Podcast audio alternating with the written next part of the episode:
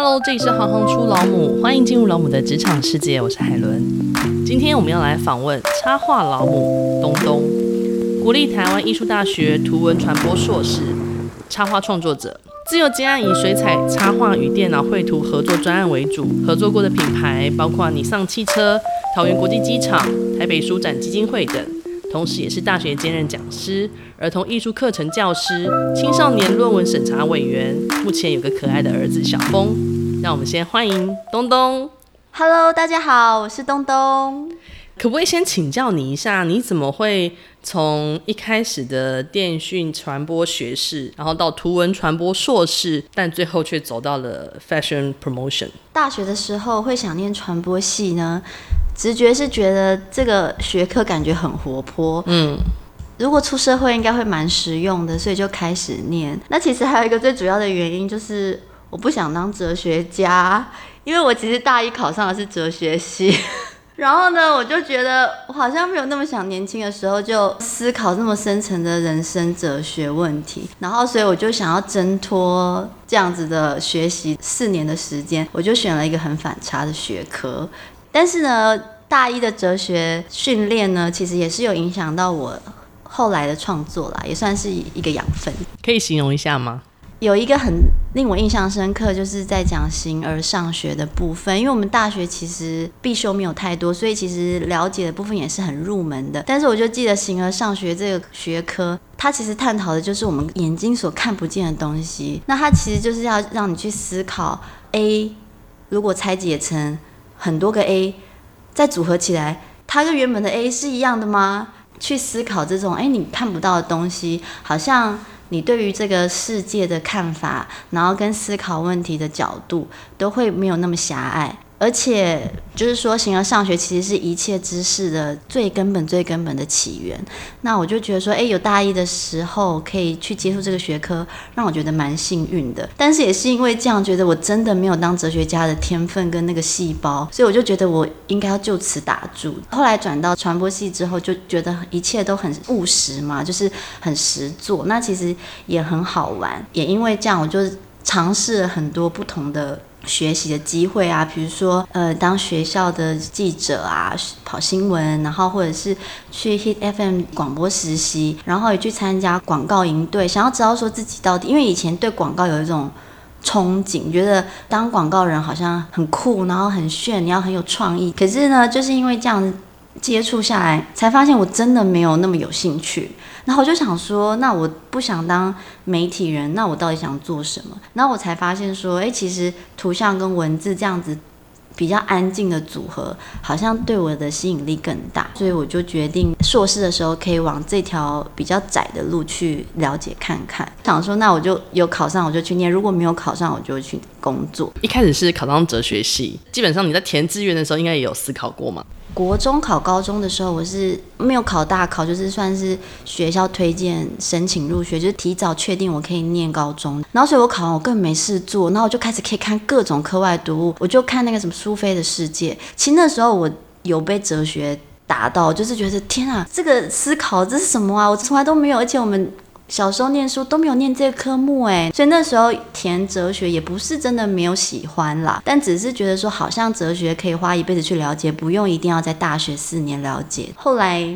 就这样子从嘉义的乡村搬到了台北大城市，其实真的有点像村姑进大城市的那种感觉。我后来也是有半工半读，所以突然觉得我的思维跟学校的学生的思维怎么突然拉得很远，就觉得说以前学生时代又在嘉义这种很淳朴的小地方，你的生活很单纯。那其实我半工半读的工作也莫名其妙的进入了经纪公司，主要是我自己很高。在那个更是灯红酒绿，是这样讲吗？五光十色，五光十色。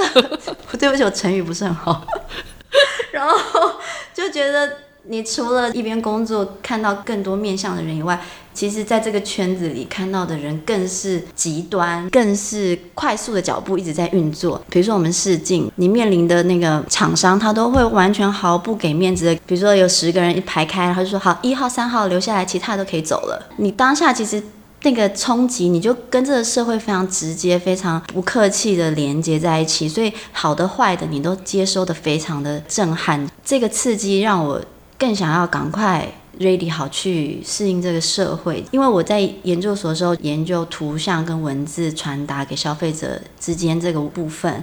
后来我自己在可能拍广告啊，然后走秀啊，或者是录节目啊、拍杂志的过程，其实我是比较是第一人称在参与时尚产业的。可是呢，我在学术的时候，我又是以一个很客观的角度在探讨这个现象。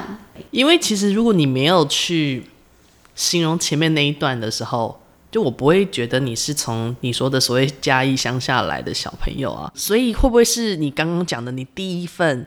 所谓的打工，就是进了经纪公司之后带给你的刺激跟累积。在那之前，我是非常害怕上台讲话的人。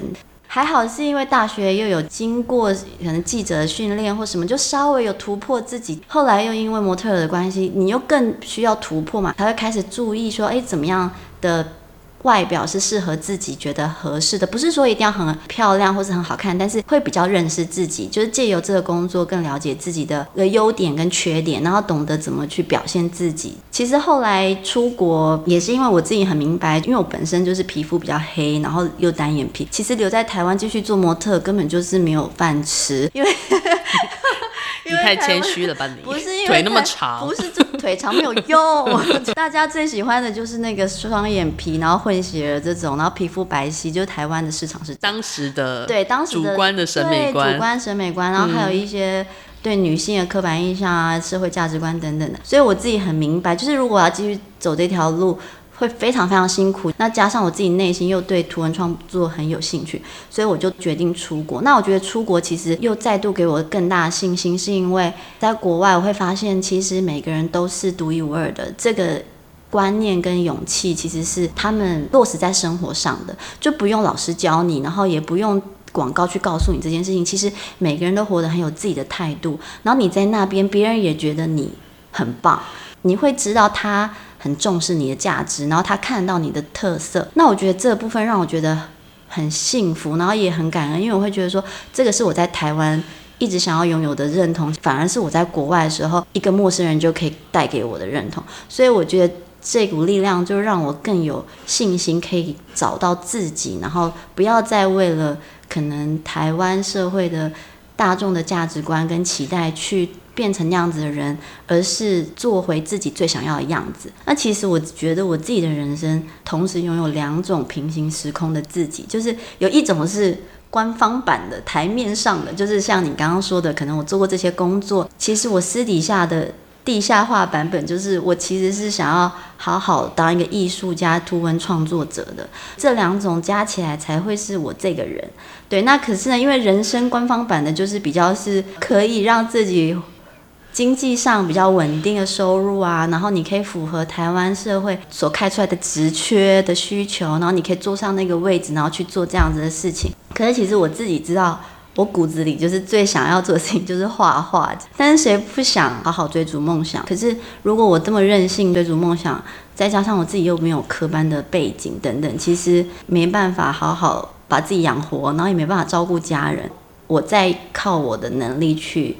资助我自己的梦想，毕竟还有学贷要还，所以 是不是能多任性？告诉我，学贷会是人生面临的第一关。对，所以我才会用这些工作，比如说像去当建筑印象的主持人，其实那时候很有趣，因为他们要找的人就是有上过节目、会应对进退、不怕荧幕的人，然后同时要会画画，就突然觉得，哎呦。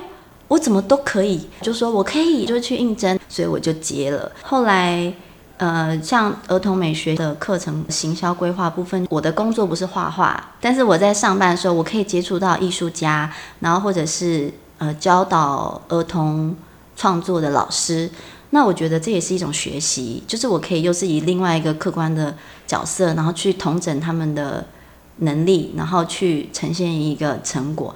就一直到自己真的怀孕，然后我才可以不用上班，然后专心的拥抱我的创作的地下身份，这样、嗯。那你之前文创的一些工作经验，对于你后来有没有一些其他的帮助？你觉得？因为其实，在文化创意产业工作，它有一个很大的部分，我觉得其实就是在整合，它必须要整合艺术家、创作者，然后可能厂商以及受听众。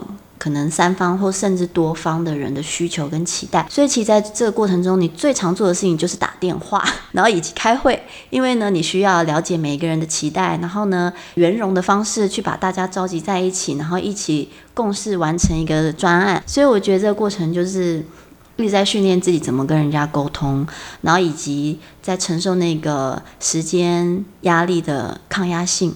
我觉得很棒的一点就是说，你可以把大家的想法变成一个真的实现出来的活动，或者是一个课程，或者是一个商品，或者是一个艺术展览等等，好像是一个拥有那个魔法，然后你可以把它变出来。虽然不是我独一无二的能力，你可以把就是用讲的东西变成具体的东西。那我觉得在后来跟业主沟通的时候，我也会去很浪漫的去思考说，呃，有一个理想，但是呢，同时很有执行力跟可行性的去把它呈现出来。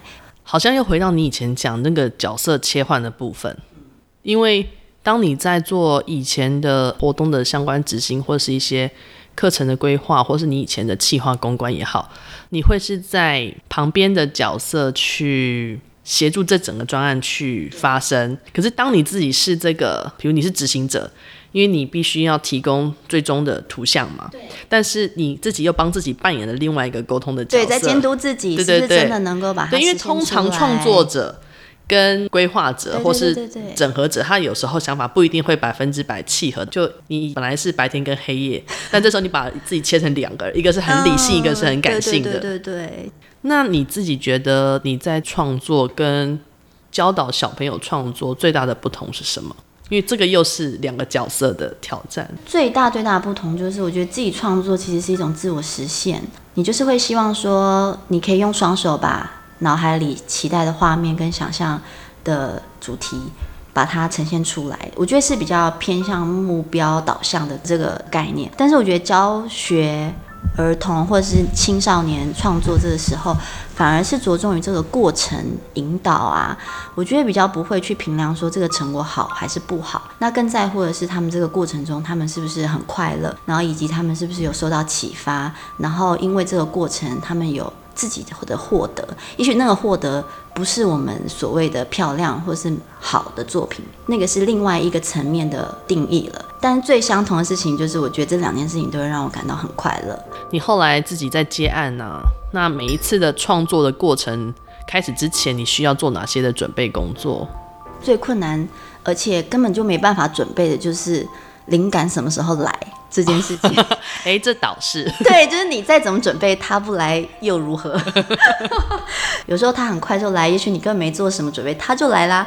但有时候你做了很久准备，他还是没有来。最好跟他相处的方式呢，就是你需要给自己一段有点弥留的时空状态，是不要坐下来工作的哦。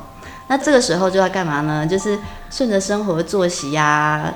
接纳这种当下很微小，而且你没有办法预设它什么时候会出现的这些讯息，但是它出现的时候，你会比较放大感受去感受它，然后呢，去广纳接受这些若有似无，好像有在想又没有在想的状态，是不是很哲学？很哲学，是是你看又连到了最 最刚开始，你好像没有很故意的去归纳它，或者是去条列式说你做了哪些努力跟哪些整理，但实际上你的大脑跟你的身体呢，是有去把它归纳出来，但是你感受不到。然后呢，在这几天过后呢，我就会做大量的 research，就是开始找图片，然后看书或者是看诗等等的这种，然后再把它归纳出来。我的创作主题跟我想要做的构图的画面是什么？然后以及色彩的应用，我想要用什么样的色调等等，然后慢慢的去把灵感具体化下来。你刚刚讲到一个东西，我觉得好有趣哦。你说你会读诗，对，因为诗是个充满想象意境的文字。对，对，你自己读诗的时候，你心里面的感觉跟感受是什么？那我就很喜欢，是因为我觉得字很少，但就可以表达比很长一段文章更有力量的意境，或者是一个态度。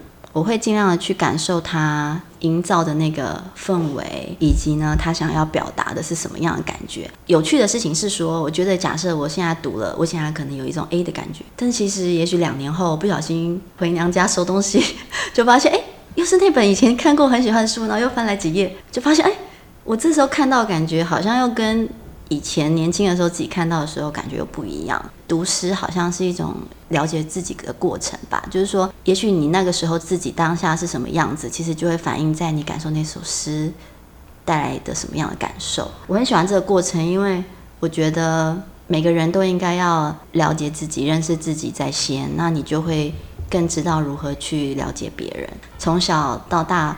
都一直很喜欢的过程。后来我就发现说，也许你更了解你自己之后，你可以有更多的能量跟处事的态度，然后去面对各种无法预料的挑战。你的话也很像一首诗，因为你不是也很想问我插画是什么吗？对啊，其实我本来答案就是彩色的诗。哎，哇，真的好哎，那怎么办？我们提早破梗了，真的 没关系。那你可不可以跟我们分享一下？因为你之前曾经以台湾的农村当做背景，然后写了一本《米男孩冒险》这个故事书，那还透过了网版印刷去制作手工书啊。这段过程可不可以跟我们分享一下？哇，在现场吗？这个就是网版印刷印的，而且它会变色哦。如果你用吹风机吹，它会变成另外一个颜色。为什么？因为我用的。那个颜料它是感温会变色的颜料。那因为我当初设计这本书是希望这是一个互动式的童书，然后后来有延伸到小朋友的衣服。那为什么会用这个主题呢？其实是因为虽然我在英国念的是 fashion promotion，但是其实我课余的时间都是在插画性的网版印刷室工作。就是业余时间，就是更认真就对了。对对对，然后一直到那个老师，我还记得他叫素，他每次都用一个有点凶的眼神看着我，因为他觉得我根本就是个外系生。对，那总之我就是一直很想要做一个故事。那因为我觉得在英国，可能一方面我本来就很爱台湾，那再加上在国外也很想家，所以我就想说，我是不是可以写一个。跟家乡有关的故事，我就觉得说我们的米食文化跟稻田、农田、乡村的感觉是我在国外没有感受到的。也就是说，我觉得台湾这样子的文化、这样子的画面跟这样子的空间是独一无二的，因为在别的国家是看不到的。然后，所以我就想要把它放在这个书里面。所以里面呢，就除了有稻米以外，也会有嘉义，就是我大学的地方为背景，然后再采用台湾的乡村里面的电线杆、稻田、卡车、风筝等等元素去建构这本图画书。那故事的大纲其实就是在讲一个米男孩，他是不小心在米袋里睡着了，然后就被搬上车，被载到了嘉义。这个小镇，后来他醒来之后就发现，诶，他怎么在米仓里面？然后就有一个小女孩来找他玩，他们就开启了一天的冒险。你有讲这个故事给你儿子听过吗？还没。但是有趣的事情是呢，有一天他一岁生日的时候，我就把这本书的其中一页拿出来，然后我就发现其实画的也蛮像他的，就是我先生就说，诶，这个小男孩跟小峰很像啊，我就说，哎，真的耶，因为。我们从来也不知道我们生的小孩会是 Q 猫，对，但是我那时候画的这个米男孩，他就是 Q 猫。对，我现在看到的封面就是 Q 猫，有点 Q 猫这样子，就觉得哎，这仿佛也是一种很有趣的巧合。我很期待你以后那个跟他讲这个故事的时候，不知道他会有什么样子的反应。那你当初在英国的时候，你说你是用课余时间去特别去研究。这个所谓的变色油墨，还是其实他是你的主攻？呃，应该是说，我现在用课余时间去发展了这个油墨之后，我就来说服我的老师说，我想以这个为主题去发表，去发表我的毕业制作。嗯、呃，然后你又开发了呃儿童互动的配件跟服饰。对，也是也是在英国那时候吗？同样同样的时候，嗯、对，就是我们通常会有帽子嘛，比如说帽 T 就会有个帽子，对，对不对？像小红帽的那样子的帽子。但是呢，我把这个帽子加厚、加厚、加厚到很像一个枕头。嗯，也就是说呢，他们如果走到哪很累，就可以直接一躺就睡了。就像我们现在旅行常在用的那个啊，很啊，真的想到很容易，但是做出来很难。嗯，对，这才是最难的地方。所以其实这个桥段也有在故事里面。所以这故事里面他们穿的衣服就是我后来做的衣服，就是说有一个配件，它是可以扣在扣子上，然后可能有胡子图案，然后他无聊的时候就可以把胡子拿起来玩。所以你后来就用这样子的版画的方式去呈现你最后的对，然后还有就是因为毕竟 fashion promotion 还是毕业制作比较理论的，所以我就是硬插了这些创作，然后此外还是有做一些研究。哦，就不不能够只有任性的做这一些，对对对对。那可是这些的思考啊，或是起源，对于现在的自创品牌开发有没有一些不一样的影响？就会算比较偏向于某种延续吧，嗯、就是我觉得。就是那种火花，有时候可能就是燃烧一下，也许你又要忙了，因为毕竟我还有台面上的我要忙，所以我就去忙了。然后可能他就只能先搁着。那等到下一次我又可以再来生火的时候，就再生大一点的火，然后可能又要洗一下，因为有这些经验，它就不会失灵。那你觉得成为母亲之后，对于你的插画创作带来最大的影响是什么？形影不离的勇敢吧，跟幸福感。嗯虽然也是会有理智线断掉的时候，那是每个人都会有的。其实我觉得生完小孩的确会有一股力量，是你好像觉得自己更勇敢了，好像做什么事情都不用再害怕，因为最难的就是在我面前这个小孩了。所以我如果能够好好把他照顾好，其他事情根本就是小 case。所以我突然觉得，以前为什么没生小孩之前会觉得有些事情很难呢？我也不懂。但是生完小孩之后，那些事情突然都变得简单了。所以如果大家没有勇气的话，可以去生个小孩。这是一个什么建议？但是偏偏我们这个主题 大家都生过了，所以、欸、不一定不一定。会对，想更勇敢的话，就生第二个小孩。OK。没有不一定啦，不没有说一定要要催生或干嘛，没有没有，个人意愿个人意愿。好的，虽然时间很琐碎，但是其实创作的效率我觉得变高了。然后我觉得因为陪他看绘本啊，然后陪他玩，你就会觉得真的很多事情怎么会这么有趣啊？就是就我们当大人久了，就会觉得呃，比如说他停下来看那个石头好了，以前就是走过去啊。也不会特别想要捡，可是当他捡在手上，他很认真在看那石头的时候，你就会想说：好吧，那我既然他现在在看，不如我就跟他一起看好了。所以你就会从他身上学到一些事情，就是说你也可以静下来看一些你平常不要看的东西，你觉得无聊的东西，其实它还有可能很有趣。所以我觉得这个部分是让我觉得说我好像更放慢脚步，然后去感受这个世界，而且有些原本觉得理所当然的事情，变得有可能有新的火花，因为毕竟我的创作跟儿童也很有相关，所以我好像也大概知道说，诶，那什么样子的东西小朋友会喜欢，好像比我以前做再多 research 都来得更直接、更深切的感受。你再怎么访谈其他小朋友，他就跟你说他喜欢粉红色，但是 他喜欢蓝色，他比较喜欢这个形状，他比较喜欢那个形状。嗯。但是你一天二十四小时没有休息的跟这个小朋友生活在一起的时候，你根本不用问他喜欢什么颜色，你就可以知道他喜欢什么颜色，而且他为什么喜欢红色，我就可以把它记录下来，然后把它写成日记，或者是把它画出来，然后就累积成我的灵感来源。所以我觉得这是以前。当妈妈之前没有的，我本来还想问你的，就是你如何让自己保有童趣的这件事情。嗯嗯，所以你刚刚基本上跟我们都分享完了，你是用他的视野来重新看这个世界，跟观察这个世界。嗯，一个很重要就是心里要有一个。梦想吧，我觉得梦想听起来好像很远，所以也许你可以设定一个比较近的梦想，这这当是一个目标也好，就是不要被这个社会框架设限。因为我觉得，如果你有一个目标，其实你就一直驱使自己要往前。那在这个过程当中，你就会反省嘛，因为如果你做不到，你就会反省，说为什么自己做不到，然后你会检视自己。然后在这个过程中，你就会一直蜕变。只要人一直蜕变呢，就会把自己带到原点。这样你就永远长不大。可是如果你一直觉得你自己超棒的，你就会一直变成大人，你就会一直觉得对我就了不起，然后就会自以为是，就会变成习惯的大人。我觉得是这样子。当然我讲的不一定是对的，但是我一直在也希望自己不要不要停下来审视自己这样子。嗯，就一直要偷偷养那个黑暗中的自己啊。对对对，就不可以把它就是推到。旁边去，然后不管他。对，虽然有时候也虽然说很少，有时候可能很少见到他。对，有时候有点忙，就是他也在旁边，但是后来就要赶快去帮他盖个被子什么的。会不会听这几句有点可怕？就是我们有两 两个妈妈，都有两个妈妈，还分裂了。那你自己希望透过插画带给孩子的感受是什么？可是好像也不一定是孩子啊，因为也很多人看你的插画是大人啊。总归结而。成一个字，就是爱。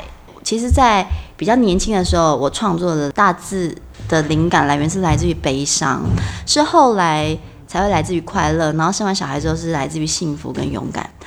那在这个过程中，我其实也有试过想要画出就是有点黑暗的感觉的东西，可是我真的就是画不出来。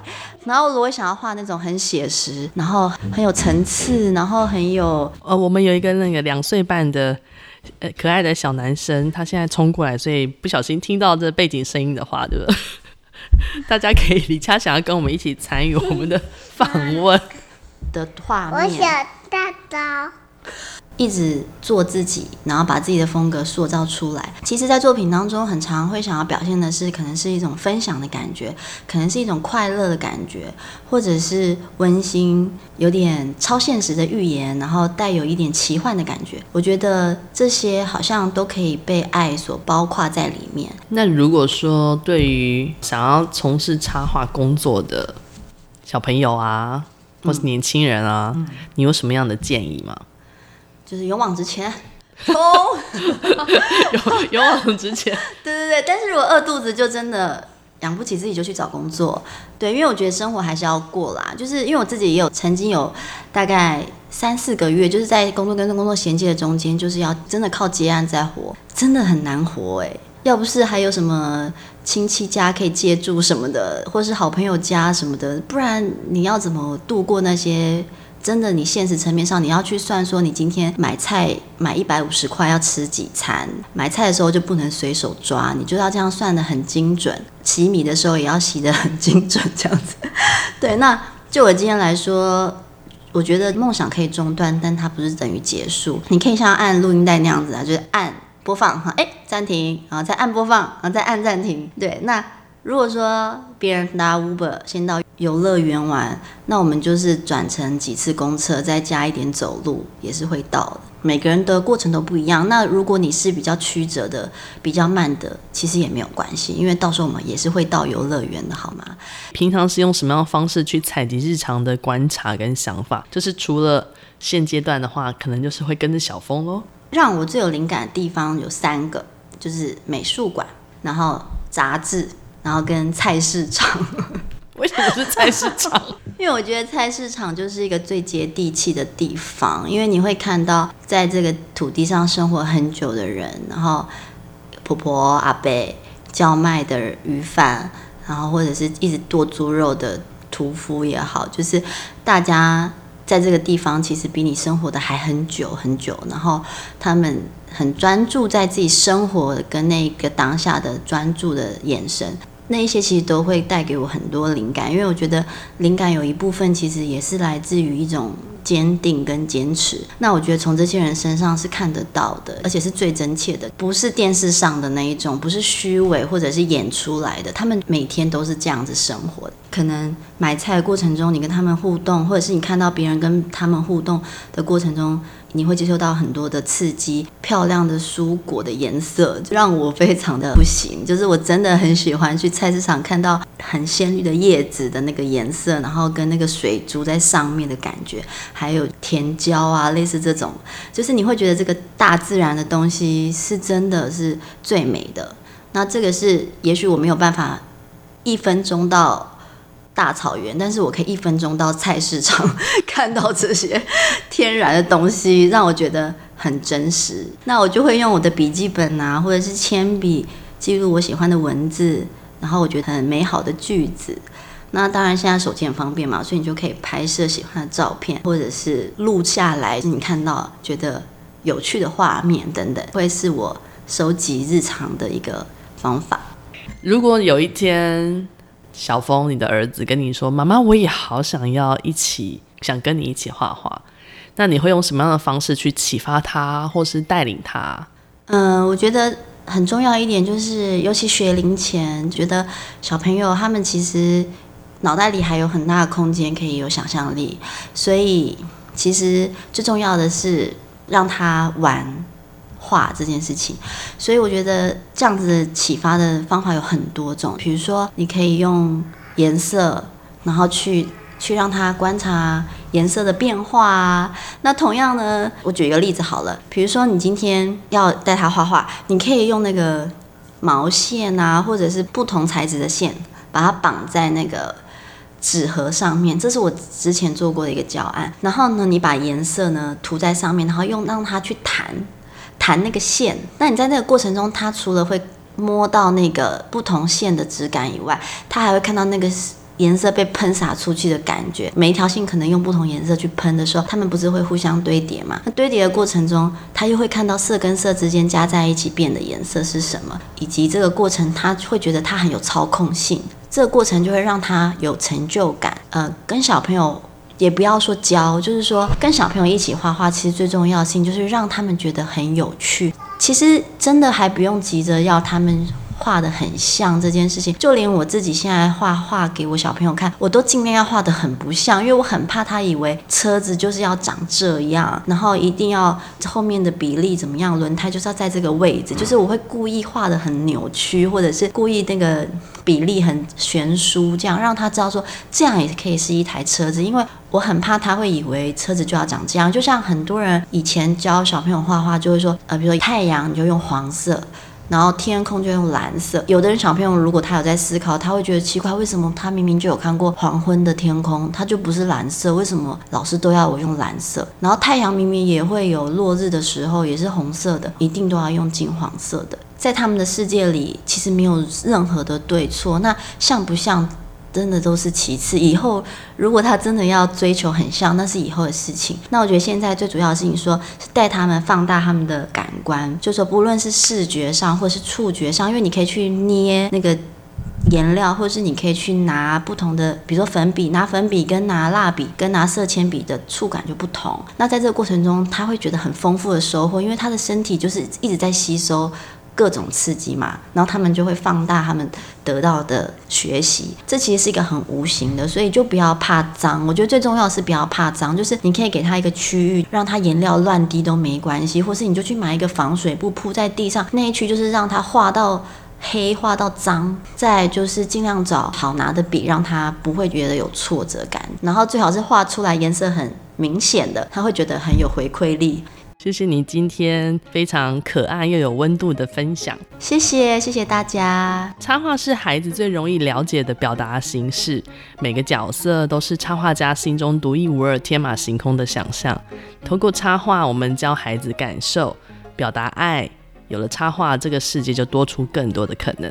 如果你喜欢行行出老母，欢迎介绍给更多好朋友，加入我们的 FB 社团，欢迎订阅和给五颗星，谢谢你们的支持。我是海伦，我们下次见。